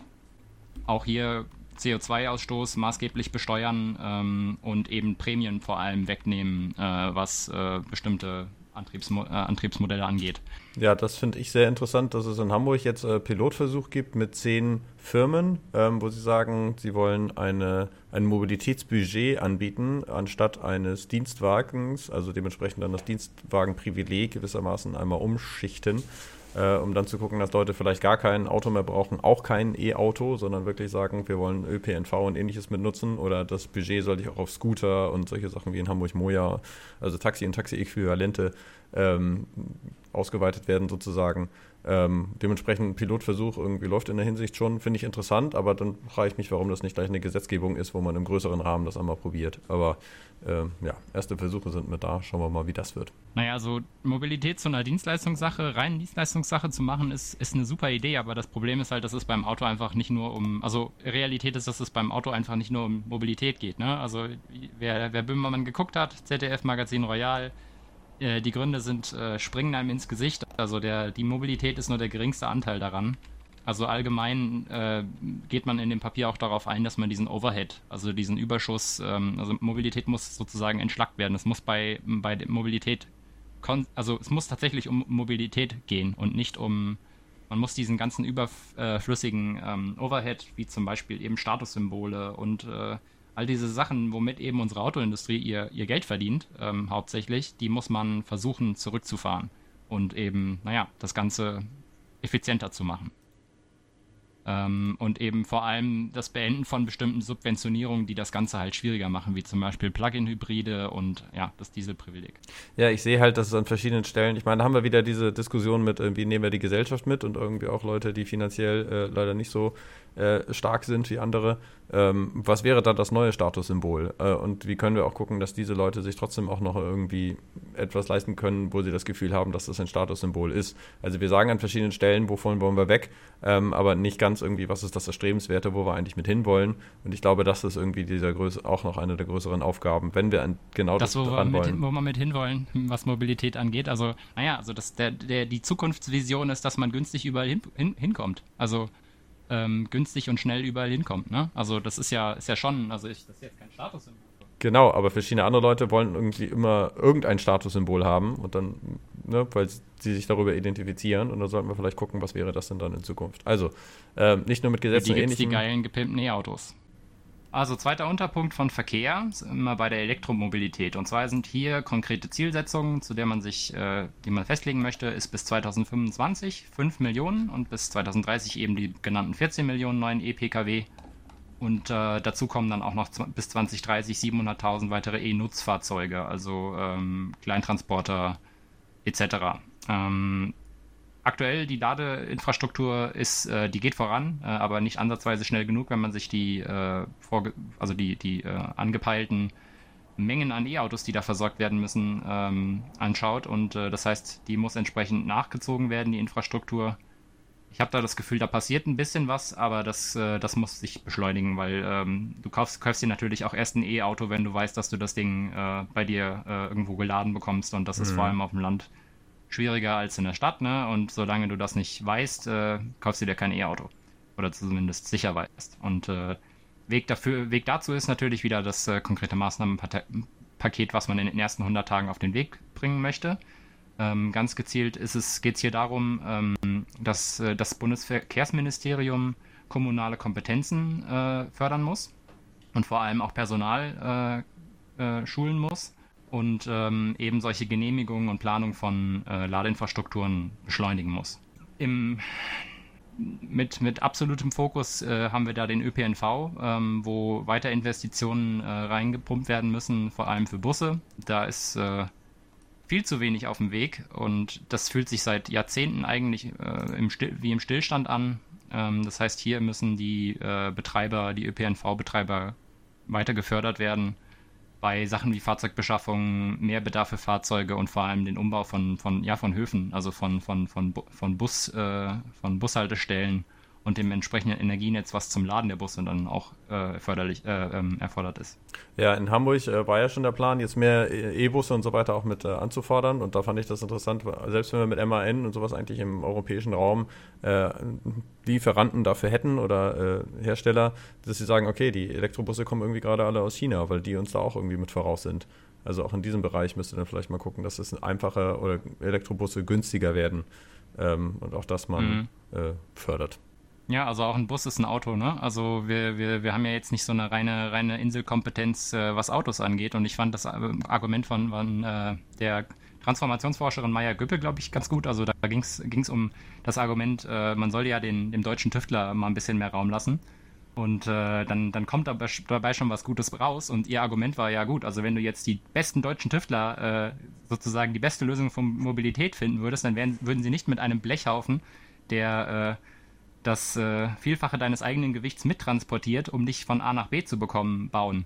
Und was das angeht, Verhältnis von dem sind Busse natürlich unschlagbar und ich meine, auch die können wir bauen. Also dieser Bezug zum Auto, der ist auf jeden Fall gekünstelt und hält keiner logischen Schlussfolgerung stand. Ja, ich finde, das ist eine sehr schöne Überleitung zum nächsten Punkt. Irgendwie so viel Blech brauchst du eigentlich auch nur, wenn du ohne Geschwindigkeitsbegrenzung in Deutschland fahren kannst oder irgendwie möglichst relativ schnell, weil du viel Knautschzone und sowas brauchst.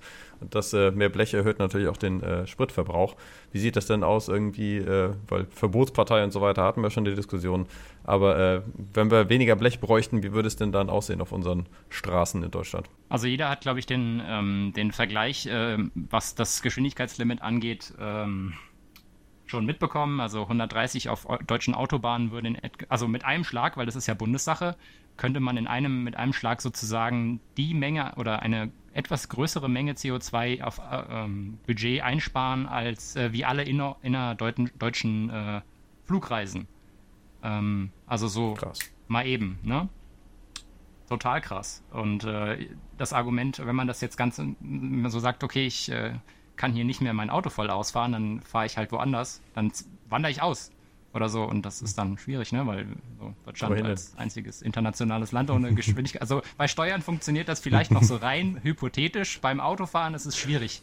Dann hauen mir die, Autofa die Autobauer ab, weil sie ihre Autos nicht mehr testen können oder so, müssen ihre eigenen Strecken bauen oder so. Ähm, weniger Verkehrs... Na gut, also jedenfalls ähm, dadurch dieses, also dieses, dieses Limit ist ein ganz, ganz hart gefordert und das ist auch sehr sinnvoll, weil das wird sowieso kommen, weil ähm, gerade was das autonome Fahren angeht, in der Zukunft sowieso auf Autobahnen keine höheren Geschwindigkeiten wirklich machbar sind. Wenn man sich anschaut, wie sich das, äh, was, was äh, autonomes Fahren angeht, entwickelt, es wird auf deutlich geringere, äh, also nicht auf freie Fahrt für e- E-Autos hinauslaufen. Also auch die werden geregelter fahren und langsamer fahren müssen. Also äh, das heißt, da geht das eh hin. Man hat aber auch ganz viele, äh, sag mal, Comorbidities, also ähm, Synergien, die sich aus diesem, diesem Limit ergeben. Und zwar weniger Lärmbelästigung. Die äh, Folgen davon lassen sich auch schon absehen, was äh, Studien angeht. Äh, psychische Belastungen. Ähm, man kommt dadurch dem internationalen Standard etwas näher, was auch immer das bedeuten mag. Und natürlich, ja, wie gesagt, mehr Fahrsicherheit. Mhm. Das äh, der Weg dahin ist, äh, dass dadurch, dass man im Grunde im Verkehrsrecht äh, die, die, die Zuständigkeiten erhöht, also da geht es ähm, in erster Linie um die Erweiterung des, Erweiterung des Regelungszwecks des Straßenverkehrsrechts und äh, insbesondere Paragraph 45 der Straßenverkehrsordnung. Da steht so im, im Grunde drin, was ähm, Behörden, also äh, Bundesbehörden, was Verkehr angeht, so alles machen dürfen. Also was die so tatsächlich regulieren dürfen und zu welchen Zwecken.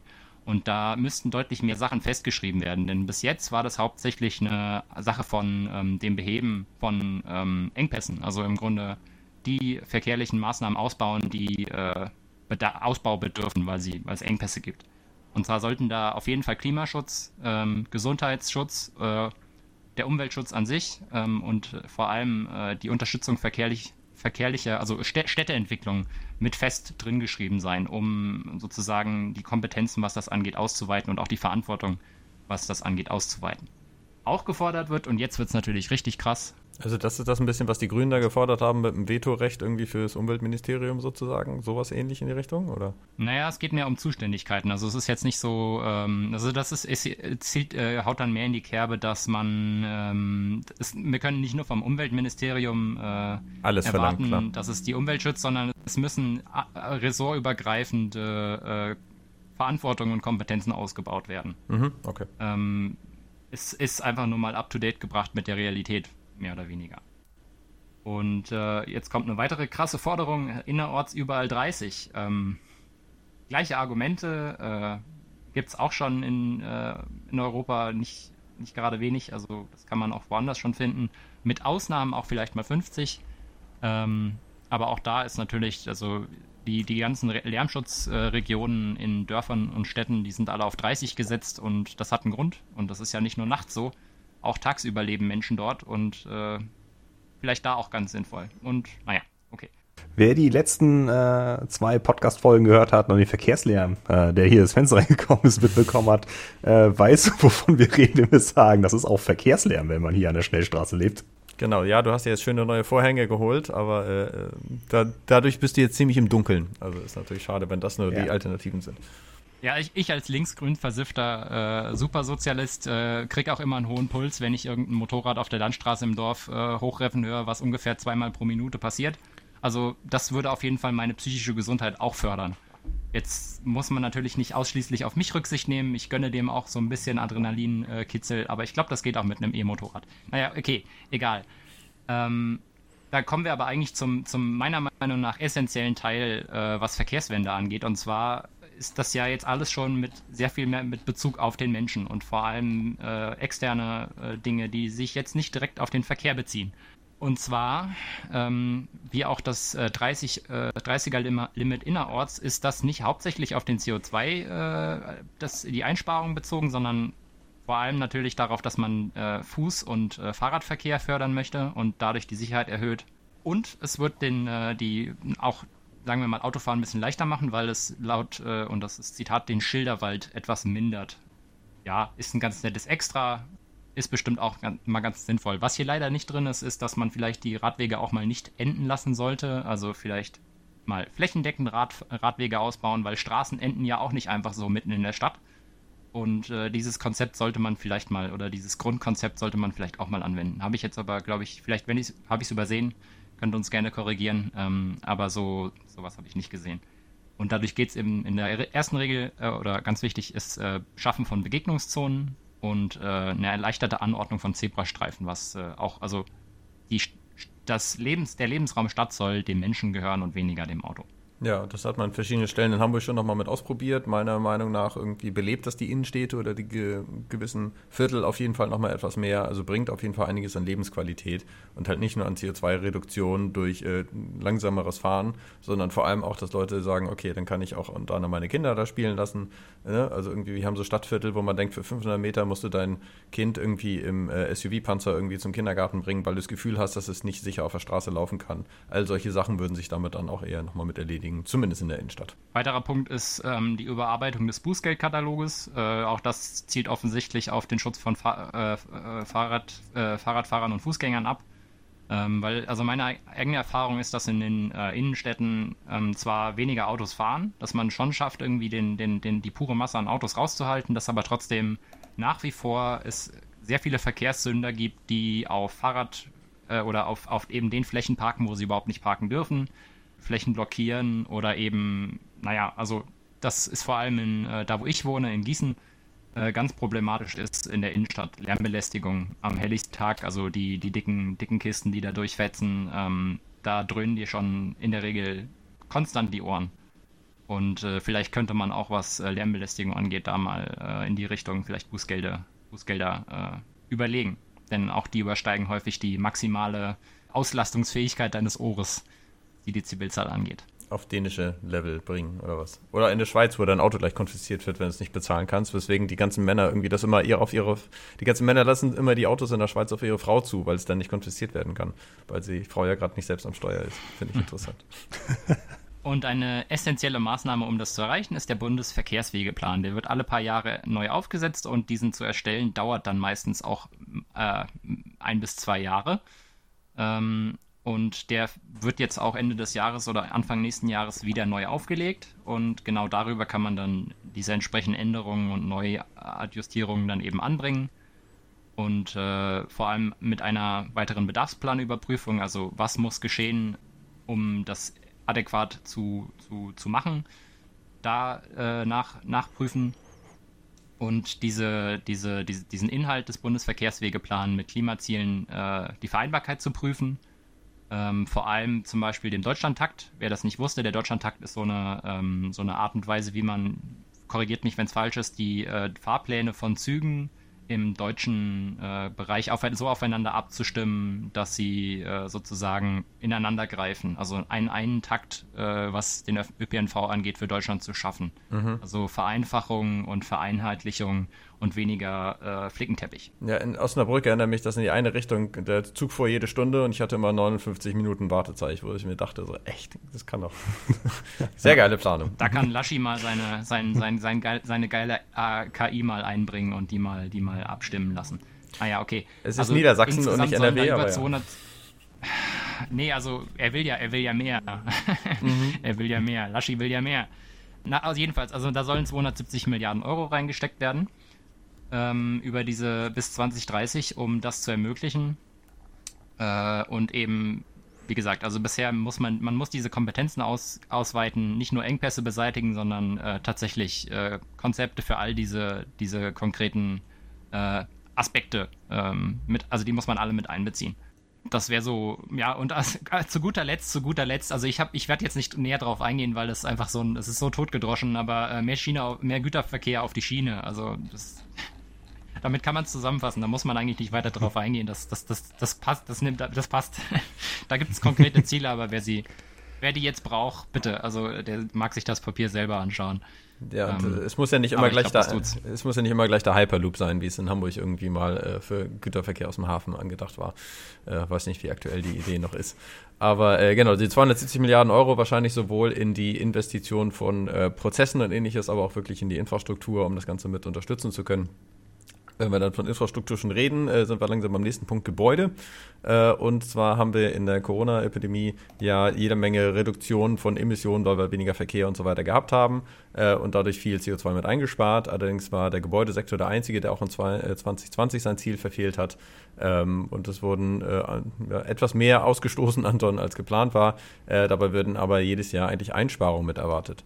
Ähm, vielleicht nochmal zum allgemeinen äh, Bereich ist es eigentlich geplant, in Zukunft äh, auch in diesem Paper, wenn irgendein Bereich seine Ziele reißt, ähm, dass dann der CO2-Preis äh, Jahr für Jahr dann immer um 15 Euro pro Tonne angehoben wird und äh, diese zusätzlichen 15 Euro Einnahmen dann konkret in die Beseitigung dieser Missstände in diesem Bereich nochmal voll investiert werden. Ähm, das ist dementsprechend auch ein CO2-Anreiz, um das Ganze etwas günstiger zu machen. So, im Gebäudebereich haben wir viele Sachen, die langfristig geplant sind. Wie gesagt, äh, wenn man jetzt heute ein Haus baut, dann fasst man es die nächsten 20 Jahre nicht mehr wirklich an. Auch äh, Gebäudesanierung oder ähnliches, neue Heizung ist dasselbe Thema. Äh, und da sind wir eigentlich schon bei den großen Faktoren im Gebäudebereich. Erstens energetische Gebäudesanierung ähm, oder halt auch mit Neubau, Ersatz von Öl- und Gasheizung durch Wärmepumpen. Also Nils hat ja im Industriebereich auch schon gesagt, die Wärmeerzeugung und Nutzung ist da einer der größten Bereiche. Äh, Im Privathaushalt und Bereich ist das dasselbe. Und dann daran anschließend Dekarbonisierung von Fern- und Nahwärme. Ähm, und da sollen dementsprechend mehr als 50 Prozent äh, Zuwachs an Fernwärmeanschlüsse für Häuser sein, dass sie keine Heizung mehr im eigenen Keller brauchen, sondern wirklich mal da skalieren kann.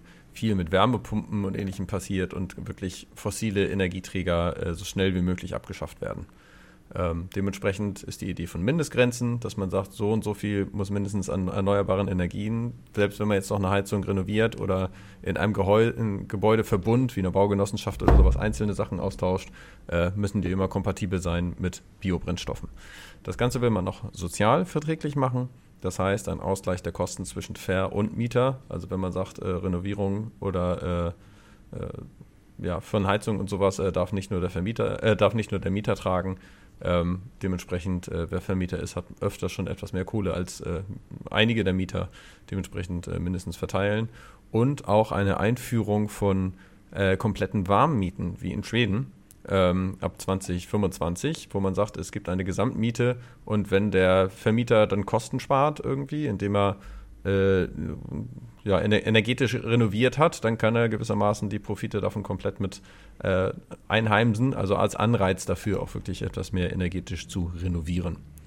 Ähm, dann gibt es noch die Sachen wie Neubauten sollen mindestens Energiehaus 40 betragen, äh, wesentliche Umbauten äh, Effizienzhaus 70 äh, ähm, und nicht zielführende Subventionen komplett abzuschaffen.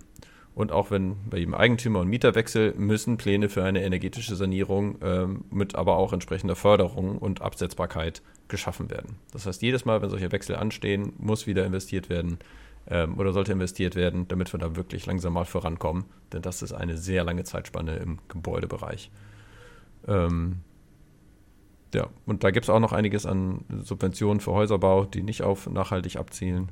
Die sollen dementsprechend weg.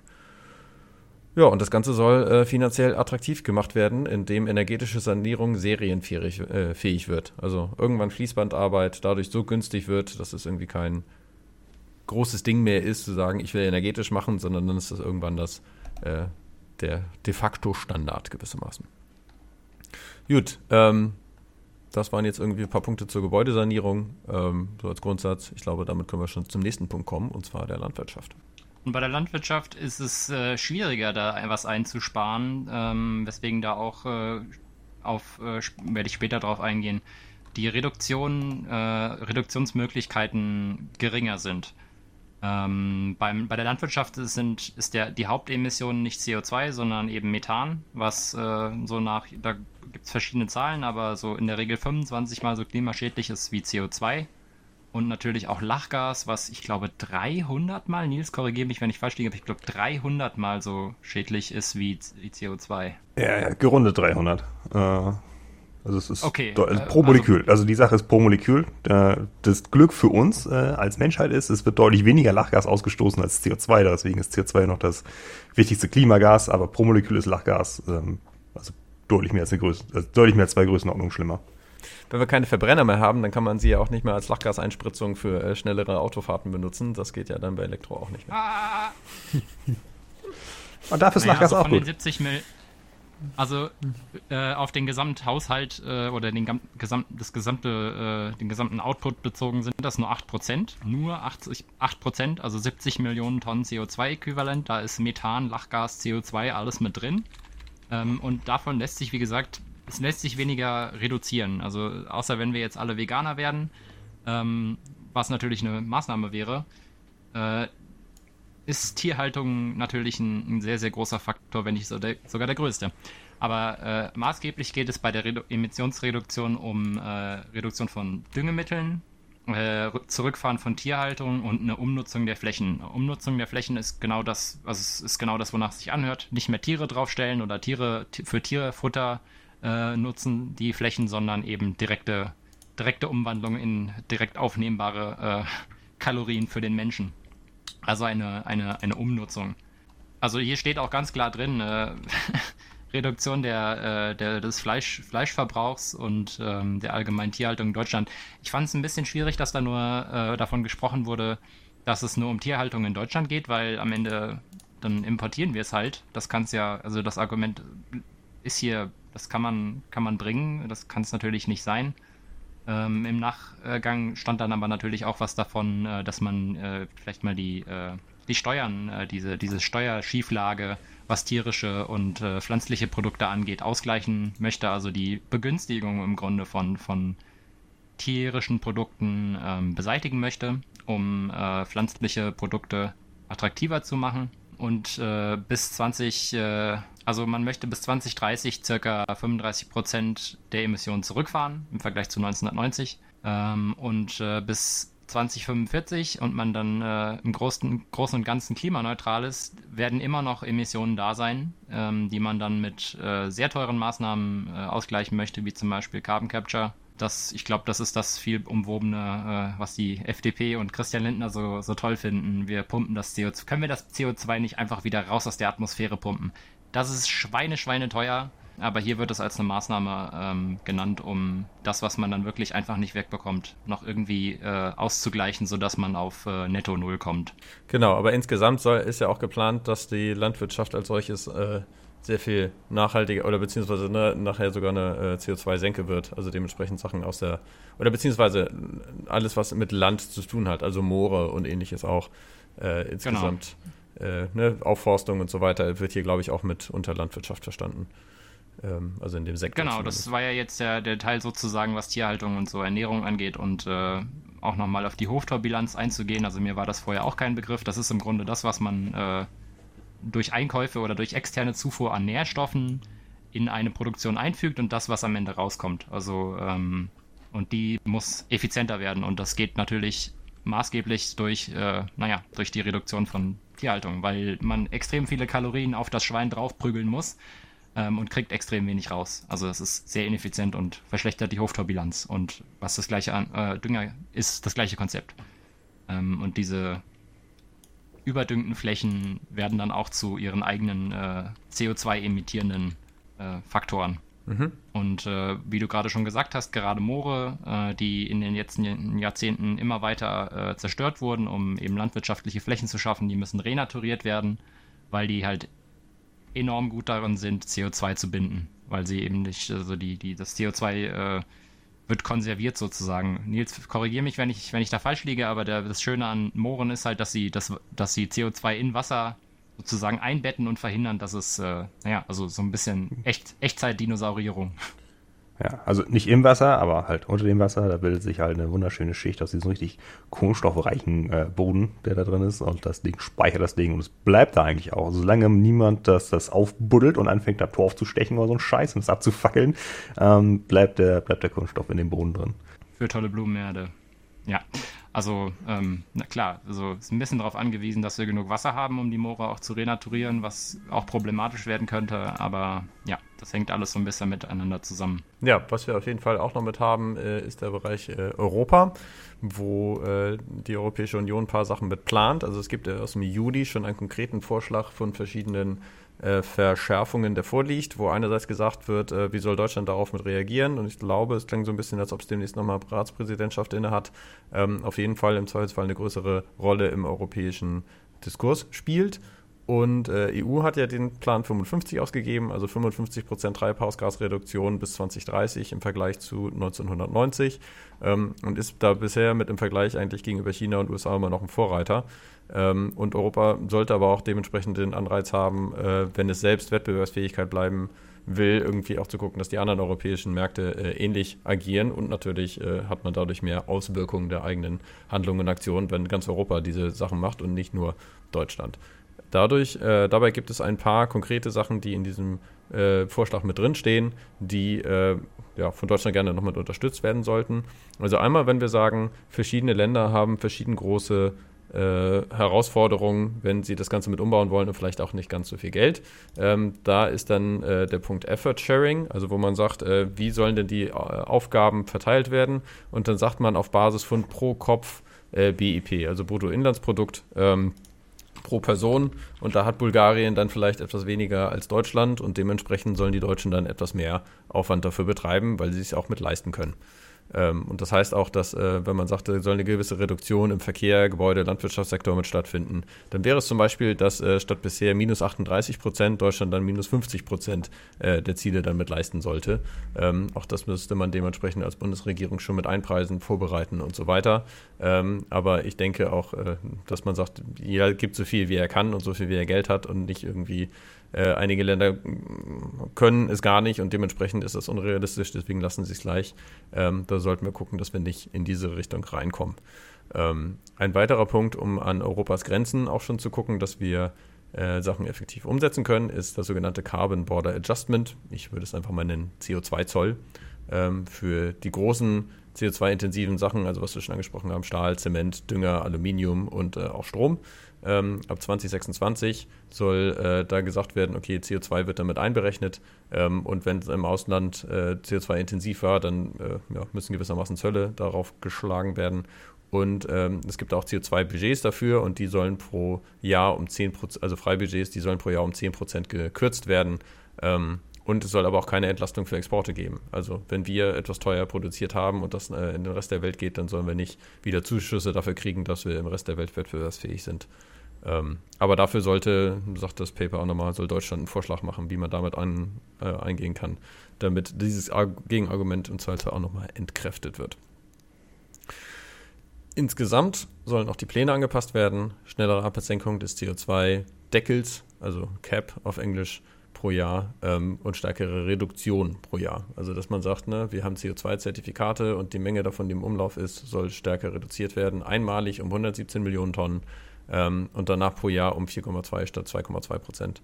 Ähm, und da sollen in Zukunft gerne auch Schiff- und äh, Flugverkehr mit aufgenommen werden. Es gibt ja immer noch die Kerosin-Freifahrtscheine, wo irgendwie kein, äh, kein Preis mehr drauf ist. Und auch Schiffverkehr äh, mit seinen sehr rußigen ähm, und, ne, also das, was in der Raffinerie ganz am Ende übrig bleibt, was warm gehalten werden muss, damit es nicht als äh, Schlacke oder als Feststoff im, im, Schiff festhängt, das wird auf dem äh, Ozean verfeuert. Kann man sich vorstellen, dass das ganz blöde ist. Ähm, das soll dementsprechend auch gerne damit aufgenommen werden, ähm, damit wir auch da einen Hebel und eine Schraube mit bedienen. Ähm, ja, also das nächste Effort Sharing haben wir sowohl für Kehrgebäude und so weiter, als auch für Gebäude. Und mit Sozialfonds für, für schwächere Haushalte. Also auch da, dass man guckt, dass es sozialverträglich ist. Landsektor hatten wir schon ein bisschen angesprochen. Ähm, bis 2030 soll eine Nullemission angestrebt werden, bis 2035 netto negativ. Ich glaube, da ist noch sehr viel auf der einen Seite wissenschaftliche äh, Konzeptarbeit, aber auch Überzeugungsarbeit ähm, zu machen. Wenn ich im Kopf habe, dass viele Landwirte sagen, dass es jetzt schon schwierig ist, im europäischen oder insgesamt äh, im Markt äh, wettbewerbsfähig zu bleiben. Aber schauen wir mal, wie sich das ergibt. Ähm, Wasserstoff haben wir vorher angesprochen. Bis 2030 müssen 50 Prozent industriell genutzter Wasserstoff erneuerbar sein und Strom 40 Prozent. Ähm, und ab 2035 nur noch null Emissionsfahrzeuge zulassen. Da sind wir bei diesem Verbrennerverbot. Ähm, das ist das gewissermaßen. Ähm, und bisher steht da drin, dass äh, bis 2030 50 Prozent der Flottenemissionen reduziert werden sollen. Ne? Also dass man sagt, Strafzölle oder Straf Preise oder Ausgaben für VW und so weiter, wenn die Flotte zu viel ausstößt. Das soll gerne nochmal etwas strenger gemacht werden auf 70 oder 75 Prozent Reduktion, also noch schneller den Straßenverkehr reduzieren. Ähm, genau. Und auch damit im, im Zusammenhang, ähm, soll pro CO, also die Besteuerung von Treibstoffen soll äh, auf CO2-Basis äh, basieren und ohne Ausnahmen. Das heißt, es gibt kein Dieselprivileg mehr, das es günstiger macht und auch in der Konstellation Ladesäulen sollen nach Flottenstärke verpflichtend aufgebaut werden. Also pro E-Auto ein Kilowatt, äh, ein Kilowatt äh, an Leistung, Plug-in-Hybride etwas weniger. Und äh, wir sollen auch die Autobahn damit ausbauen und das soll dementsprechend äh, auch von EU-Seite äh, angestoßen oder reguliert werden, dass da europaweit endlich mal Infrastruktur für E-Autos besteht und nicht einige Leute sagen, ach, bei uns im Land verkaufen wir sowieso nichts, aber dann äh, will da keiner mehr mit dem E-Auto durchfahren, weil es nicht geht. Gut, das einfach in Kürze zu dem EU-Bereich. Und dann haben wir so ein bisschen hier noch unser Fazit. Was ziehen wir jetzt eigentlich aus diesen gesamten Punkten, die wir einmal genannt haben, äh, wo auch einiges an Zahlen genannt haben? Wie ist das im Realitätscheck zu dem, was wir eigentlich selbst sehen, was notwendig wäre? Äh, Atomkraft haben wir schon angesprochen, schön, dass das nicht mit drin ist. Ähm, E-Autos, gerne ein bisschen weniger. Weiß nicht, habt ihr da noch Sachen, die ihr reinschmeißen wollt in den Topf des, des großen Fazits? Es ist aus meiner Sicht ist es ähm, sehr beeindruckend oder was, was ich aus diesem Papier gezogen habe, ist, ähm, dass es nicht nur eine Sache ist, das ist, was wir müssen oder das ist die Ziele, die wir erreichen müssen, sondern auch hier ist ein klarer Weg dorthin. Also bis zu dem Punkt oder bis zu dem Niveau, dass sie sagen, welche Gesetze geändert werden müssen, wie. Insofern kann sich jetzt eigentlich niemand mehr rausreden. Und wer auch immer die nächste Bundesregierung stellt, ähm, kann an für sich nicht mehr glaubhaft so tun, als wüsste man nicht, wie man den Klimawandel anpacken sollte. Oder als hätte man noch nicht die Möglichkeiten dazu. Und man müsste noch ein bisschen warten. Denn das wird eine Ausrede sein, die kommt auf jeden Fall. Ob es jetzt Laschi wird oder Scholz, beide von denen sind sehr, sehr gut darin, so zu tun, als äh, gäbe es im Moment noch keine Möglichkeit, äh, etwas zu tun. Und äh, wenn man über dieses Thema redet, ist dieses Papier eine unglaublich gute Argumentationshilfe, um zu sagen, natürlich weiß man, mhm. was man tun muss. Man weiß es sogar ganz genau und man braucht auf nichts Neues mehr warten. Also wenn du, wenn du das Papier als Basis nimmst, als Diskussionsbasis, oder dann, dann, dann kannst du natürlich wirklich nicht mehr überzeugend sagen, ähm, das ist meiner Meinung nach so. Also dann kannst du wirklich nur noch sehr schlecht relativieren und weil das Ding ist halt, dieses Papier ist, äh, es ist, also ich finde, es hat sich sehr gut gelesen. Also eigentlich sind das alles Themen, die alle schon mal da waren, wenn man die Medien grob verfolgt. Das heißt, man hat von allem vielleicht schon mal was mitbekommen und es liest sich sehr leicht finde ich. Also es ist, es ist unglaublich kompakt für das, was drin ist. Mhm. Das wäre so mein, mein klares Lob daran. Also das ist, das ist ein sehr mehrheitsfähiges, äh, inhaltlich sehr mehrheitsfähig und da ist nichts drin, was irgendwie jetzt ähm, radikal wäre. Also ich sehe, dass einiges an Geld ausgegeben werden muss und das an einigen Stellen schon etwas höher ist, aber dass durch Subventionsabbau an anderen Stellen wieder ähm, eigentlich ganz gut reinkommen kann. Mhm. Ähm, und ich glaube, das ist an einigen Stellen ein politisches Thema, wo äh, ne, CDU-Sichten das nicht mit ihren Industrieleuten irgendwie verspielen will, dass die Subventionen da abgebaut werden. Also es ist dann irgendwann ein Überzeugungsthema, aber machbar ist es auf jeden Fall. Und wenn wir bei der Überzeugung sind, also ich versuche auch nicht aufs E-Auto, sondern direkt aufs Fahrrad umzusteigen, so, so oft wie es möglich ist, äh, und einfach mal diese Betonwüste irgendwie in der Innenstadt dann auch nochmal mit zu reduzieren. Und äh, das habe ich gemerkt, als ich äh, anderes Panel mal moderiert habe und den FDP-Politiker gefragt habe, na, wie wär's denn mal autofreie Innenstadt? Und er so, ne, ne, ne, ne, also irgendwie Anlieferverkehr und so weiter und dann, das wird ja alles tot und so weiter, wo ich mir dachte, okay, er hat irgendwie die, die Möglichkeit noch nicht gesehen oder glaubt nicht daran und irgendwie an eine Zukunft zu glauben, ist auch ein großer Schritt dafür, irgendwie können wir es dann überhaupt umsetzen. Ähm, ja, aber hier sehe ich das Sachen so konkret, wo ich denke, irgendwie ist es für mich gut begründet und auf jeden Fall machbar. Das ist auf jeden Fall die Mehrheitsfähigkeit davon, weil also E-Autos sind auch wieder ein Brückending, meiner Meinung nach. Also es ist im Grunde auch wieder eine Überbrückung zu einem, zu einem Punkt, wo man eigentlich eine Utopie, wo man eigentlich hin möchte. Man möchte eigentlich komplett weg, also es ist ja auch wieder, ne? Also den Overhead reduzieren.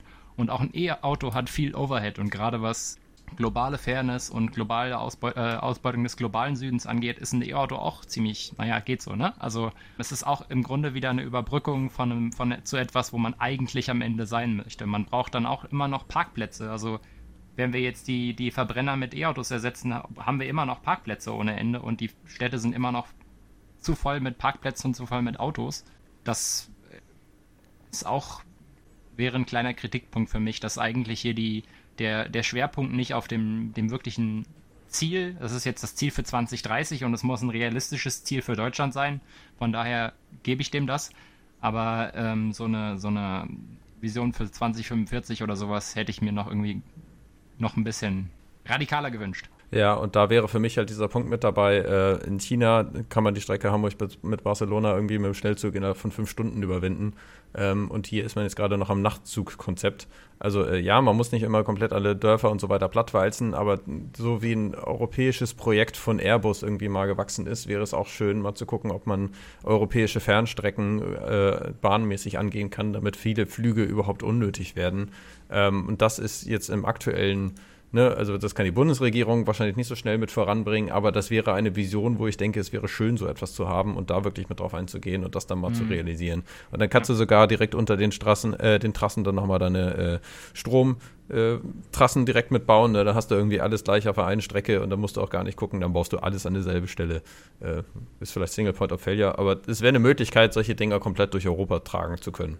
So, das wäre schön. Nicht wirklich Kritik, ähm, ist natürlich, also es ist ein Vorteil, könnte man sagen. Es ist etwas, was, was man natürlich immer vermisst, wenn man sehr stark in die Grundlagen eingeht. Aber das Ding ist eine, keine wirkliche Lösung für den Klimawandel, weil es das Grundproblem nicht angeht. Das Grundproblem ist Überkonsum, ähm, wie wir auch schon erwähnt hatten. Aber es ist auch nicht gedacht als Lösung des Grundproblems. Es ist etwas, was man jetzt, also jetzt sofort als Bundesregierung machen kann, oder was die nächste ja. Bundesregierung machen kann, bevor die ersten drei Monate rum sind.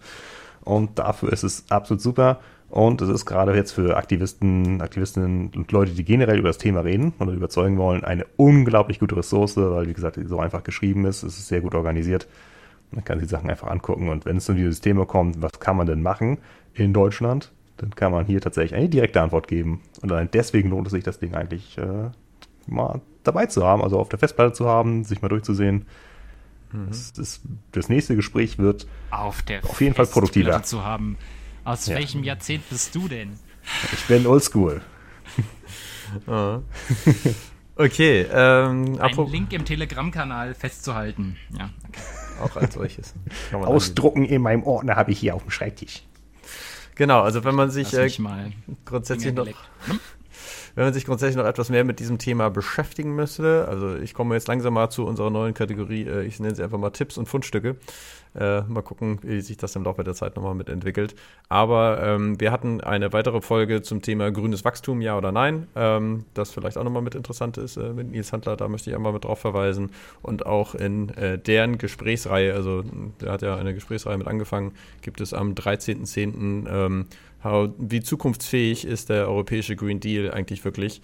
Ähm, 13.10. um 12 Uhr, Decap-Event, auch gerne in den Shownotes dafür ein Link. Äh, das Ganze auf Englisch, How Future-Proof is the European Green Deal Really. Ähm, ich werde auf jeden Fall dabei sein, mir das Ganze angucken, einmal online, also nicht physisch. Genau. Ähm, ja, und ansonsten von meiner Seite aus äh, würde ich sagen, äh, auf jeden Fall globaler Klimastreik am 24. Ist jetzt nicht mehr so lange hin, aber auf jeden Fall, ich bin damit dabei und äh, notiert es euch gerne selbst auch nochmal mit im Kalender. Wahrscheinlich der wichtigste in den nächsten vier Jahren. Da gehe ich auch mal konkret von Ich aus. bin auch dabei. Vor allem perfekt, perfekter Zeitpunkt vor den Wahlen, ne? Also das, äh, ja. viel mehr Druck kann man da nicht aufbauen direkt davor. Ja. Genau, ist halt die Frage, also wie viele Leute schon gewählt haben. Aber ja, ich schon. Das war einfach kein Bock mehr zu warten. bin ungeduldig. Ja, ich nee, bin auch Wahlhelfer am Sonntag, ja. deswegen habe ich schon auch vorher gewählt. Ich auch. Genau, wichtiger Klimastreik. Ich werde nach Feierabend direkt auf die Abschlusskundgebung gehen. Einfach weil äh, ich kein Frei bekommen habe, um Demo demonstrieren zu gehen. Oh, ansonsten bricht nämlich auch äh, der Teil des Labors ein bisschen zusammen an dem Freitag. Ist gerade keiner da, der es ersetzen kann.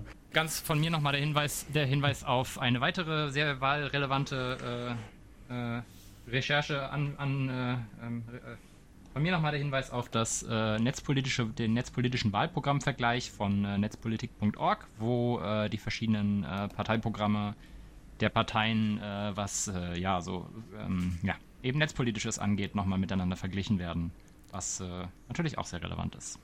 Ja, das sehe ich. Äh, also wir haben gesagt, soziale Verträglichkeit äh, und ähnliches ist auch für den äh, ökologischen Umbau und irgendwie die Aktivität notwendig. Ähm, Nachhaltigkeit ist eins meiner Steckenpferde, das andere ist wirklich Anonymität, weil ich es als einer der Grundpfeiler der Demokratie sehe, dass nicht sämtliche und alle Sachen durchleuchtet werden und man dementsprechend noch Freiheit hat, irgendwie Sachen zu wählen und irgendwie nicht gleich auf dem Präsentierteller oder ähnliches ist.